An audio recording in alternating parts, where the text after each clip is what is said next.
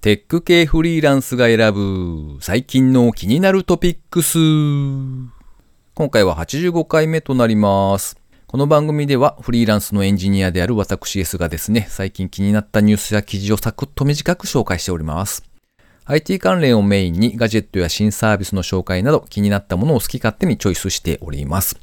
ご意見ご感想などありましたら、ハッシュタグ、カタカナでテクフリでツイートをいただけたら嬉しいです。今回はですね、記事を一つ紹介しまして、その後、梶沼さんへのインタビュー2回目をお届けしたいと思います。では今回紹介する記事は、体中の菌をテクノロジーでコントロール、キンズリリース、ビジネスインスピレーションメディアアンプさんのサイトで掲載されていた記事ですね。KINS と書いてキンズだと思うんですが、キンス？だとなんとなく変なので、おそらくキンズだと思うんですが、株式会社キンズは世界初となる IT サービスと検査キット、サプリを組み合わせた総合的な筋ケア、細菌の菌ですね。この菌のケアをするサービスを2019年10月10日より開始。で、サービスは主に3つありまして、20種類の乳酸菌と乳酸菌生成物質を主成分とするサプリメント、キンズサプリメント、それからシールで皮膚常在菌の数を自宅で検査できるキンズテスト、そして3つ目が LINE 公式アカウントを用いたコンシェルジュサービス、キンズコンシェルジュ。で、この3つのサービスを展開されるそうですね。サブスクリプションサービスで月額5980円消費税別。で、コンシェルジュサービスは受け放題だそうです。IT サービスと組み合わせてみたいな感じで書かれていたんですが、サイトとかを見てもですね、ちょっと具体的にどうつながっているのか、あの、イメージとかでもこう、スマホにデータが載っているみたいなのが出てはいたんですが、ちょっとそのあたりが詳しくわからなかったっていう感じなんですが、まあ、とはいえですね、もやしもんを思い出しまして、お面白そうと思って取り上げてみました。そういえば、もやしもんはですね、漫画を読んでいたんですが、あの、欄外とかまでですね、結構音畜がぎっしり細かい字で書かれているタイプの漫画でして、前回読めてなかった気がしております。あとはですね、書籍で見えない巨人っていう微生物のお話が書かれている本とかがありましてですね、そのあたり結構読むと、へえ、そうなのかみたいな面白い気づきがあったりするので、割とおすすめかなと思っております。というわけで今回は記事を一つ紹介させていただきました。続きまして、梶沼さんへのインタビュー2回目をお楽しみください。今回も梶沼さんにゲストとしてお越しいただいております。梶沼さんよろしくお願いします。よろしくお願いします。えーと、今回はですね、ちょっと過去に遡ってどんな人だったのかを聞いてみたいと思っているんですが、あの、例えば学生時代とかって自分でどんな人間だったななんてことを思ったりします？はい。えっと、今とあんまりその根本変わらないんですけど、なんかそのとにかく安定して生きていきたいなっていう人間で、おお、で意外。もともとはその工学部にいたんですけど、工学部に行くにあたった理由も、なんか理系で安定した職業がええやろと思って、まあ大学公立で入れて、で、まあ、その、そのまま順当に行くと、まあその、なんていうんだ、工学部のその理系の研究職とかだったんですけど、まあある時なんか東京に一回行ってみたいなと思って東京に行ったら、なんかこう楽しそうに働いてる大人とかがいて、お、へえ。で、その人たちがなんかすごい楽しそうだなと思って自分もこうなりたいなって、その時の就職活動的なもので言うと、まあ、外資コンサルティングファームみたいなかっこいい感じのやつだったんですけど、はい。で、なんか自分の中でそういう人たちと接したりとか、まあ、違う業態とかもふ違う会社群っていうか、なんかそういう業界違うところの話聞いて、なんか安定ってなんかいろいろ自分でできるようになることなのかなって少しちょっと変わって、おお。で、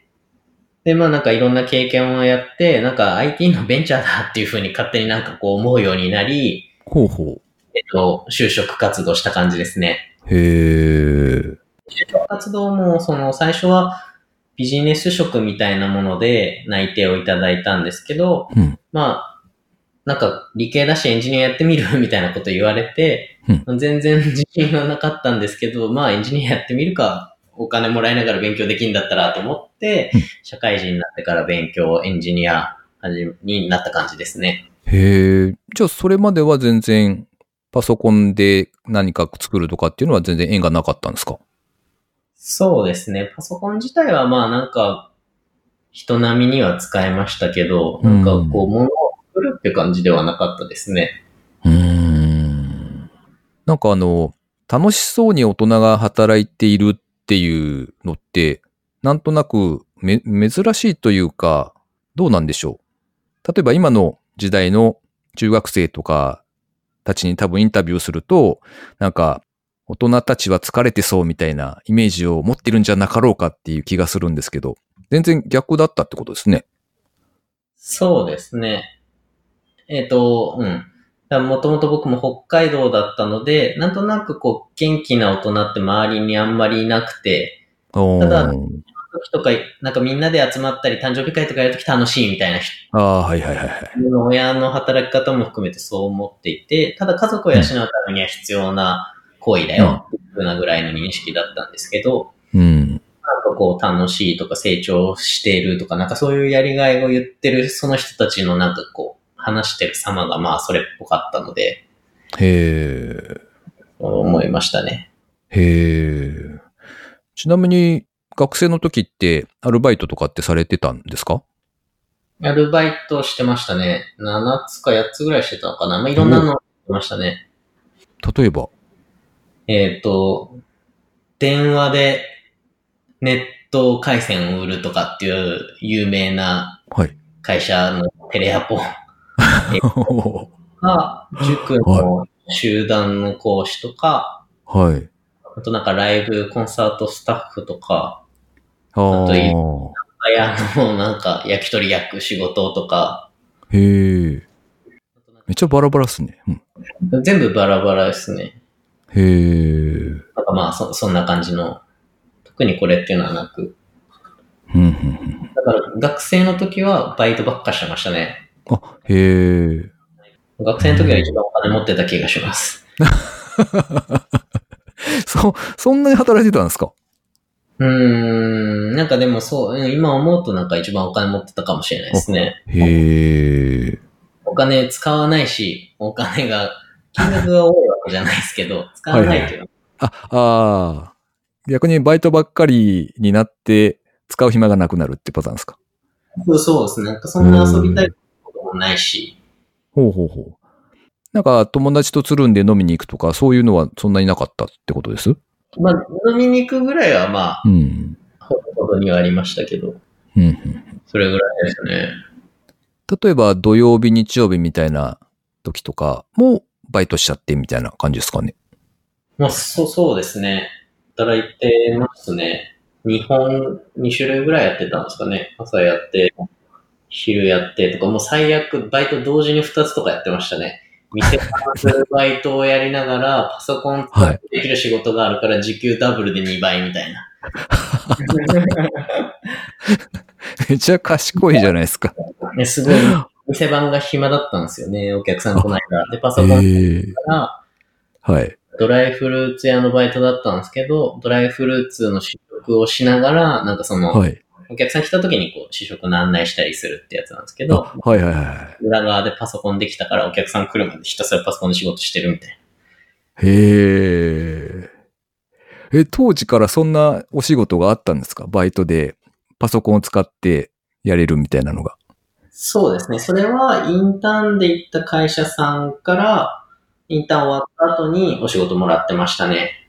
あ、なるほどね。それはなんかこう、なんていうんだ、例えば、都市計画とかのコンサルティングをやってる会社なんですけど、はいえっと、例えば道路にどのぐらいの状態、道路の状態とか交通量を調べるみたいなので、まあ、録画をめちゃくちゃしてるみたいなビデオがあるから、それを再生して、はい。なんかどのぐらい人がいるのかとか、なんかなんかこう、建物の数を数えるとか、なんか忘れちゃいましたけど、そのビデオを再生しながら、なんかエクセルに記録をしていくみたいな。ああ、なるほどね。へえ。なるほどな思うとバイトをいっぱいしてましたね。はい。うーん。じゃあ、その、まあいろいろバイトをしながら、うん、就職活動に移っていくっていう感じですか？そう、そうですね。はい。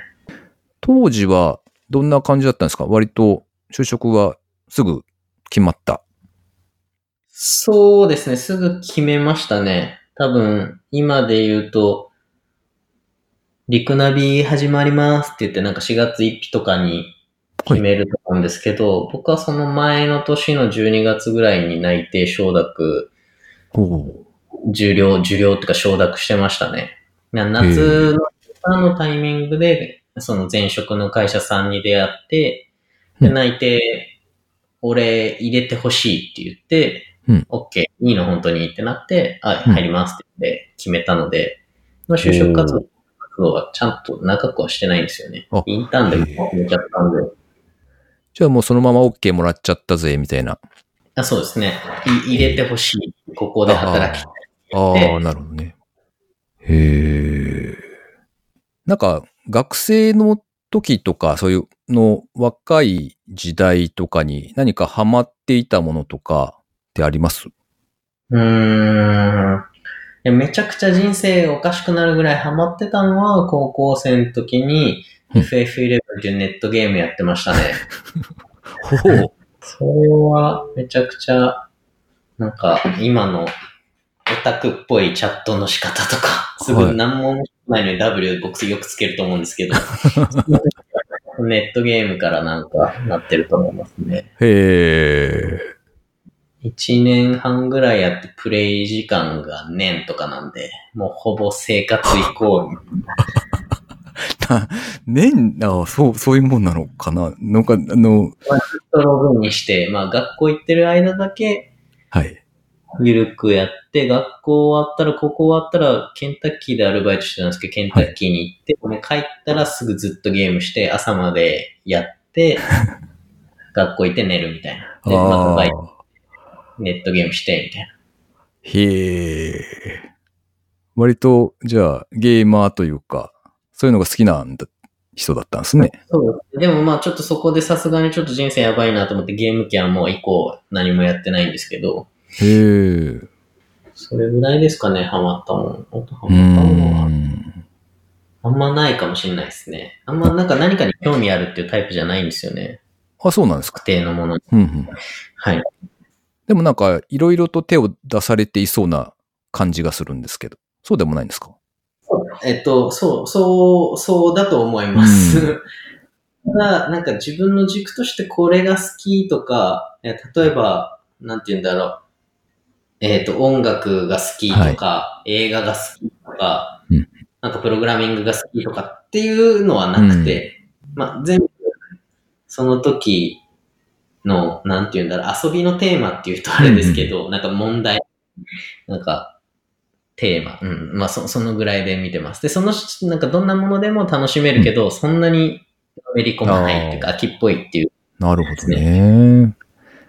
うん、そう、うん、ほんとそんな感じだな。学生時代なんか別にそんなすげえ楽しかったとかとかないな。ああ。で社会人になるってからのがめちゃくちゃ楽しいですね。社会人早くなりたいと思ってましたね。へえ、そうなのか。で、まあなってみて、まあ結果良かったなとも思うし、まあうん大学院、早く中退したいなとか思ってましたけど、親にやめてくれって言われたから、まあじゃあ大学院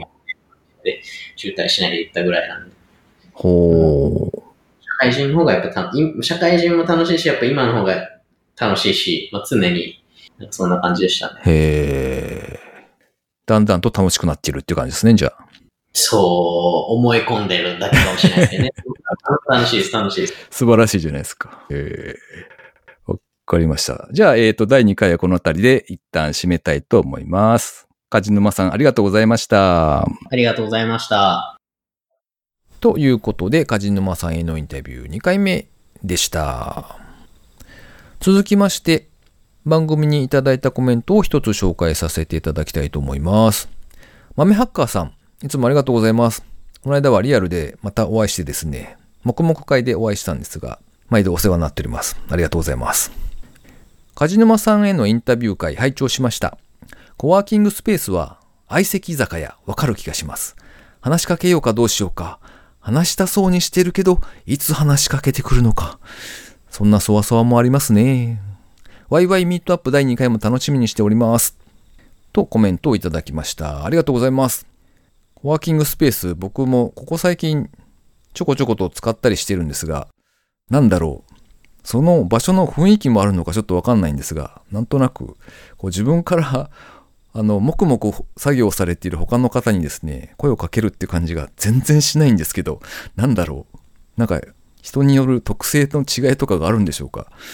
考えてみると僕は立食パーティーとかがあるとですね、完全にこう壁の花というか、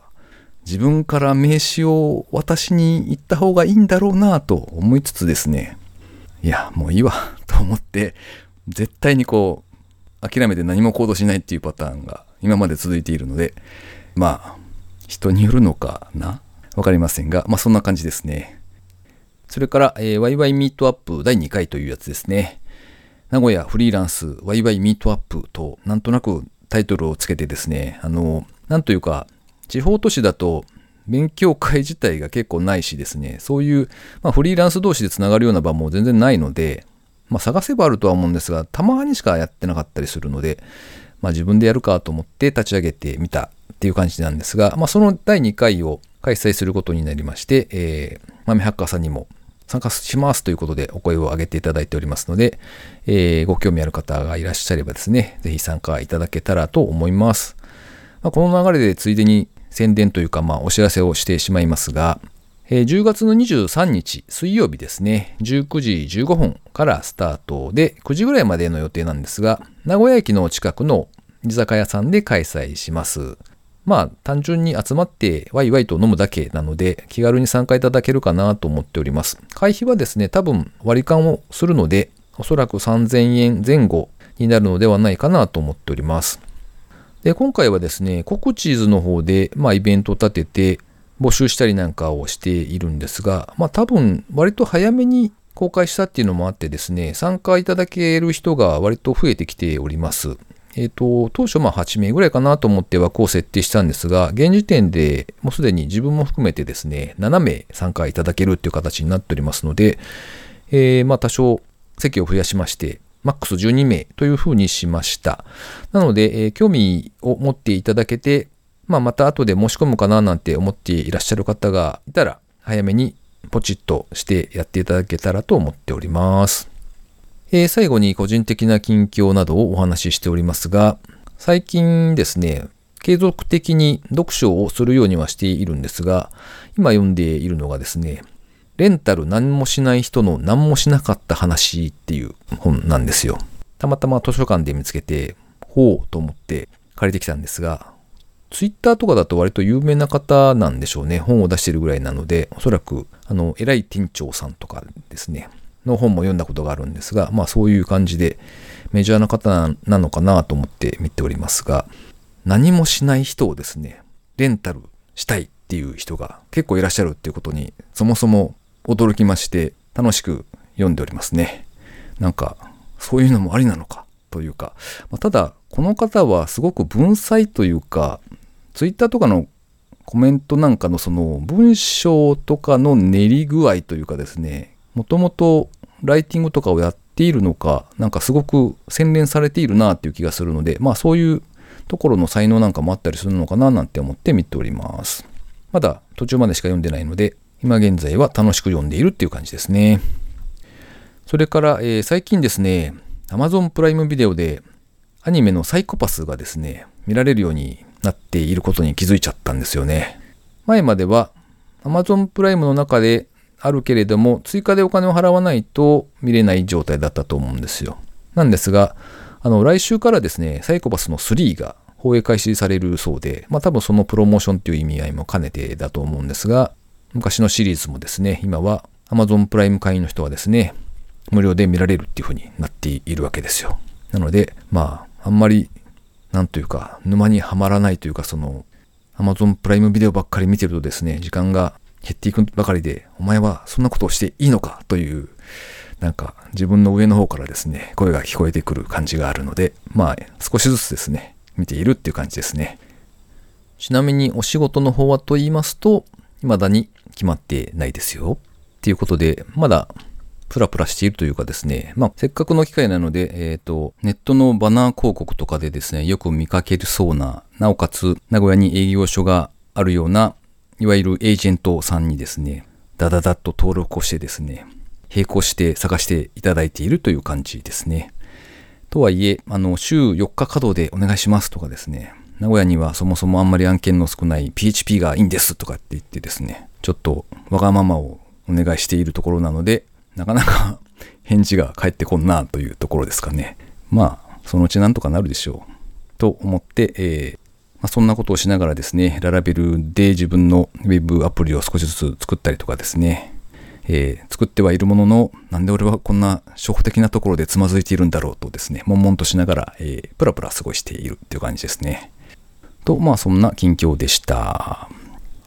この番組へのご意見ご感想など絶賛募集中です。ツイッターでですね、ハッシュタグカタカナでテクフリをつけてつぶやいていただくか、ショーノートのリンクからですね、投稿フォームにてメッセージをお送りいただけたらありがたいです。スマホ用にですね、ポッドキャスト専用の無料アプリというものがありますので、そちらでこの番組を登録ってしていただくと、毎回自動的に配信されるようになって便利でございますよ、ということをお伝えしておきたいですね。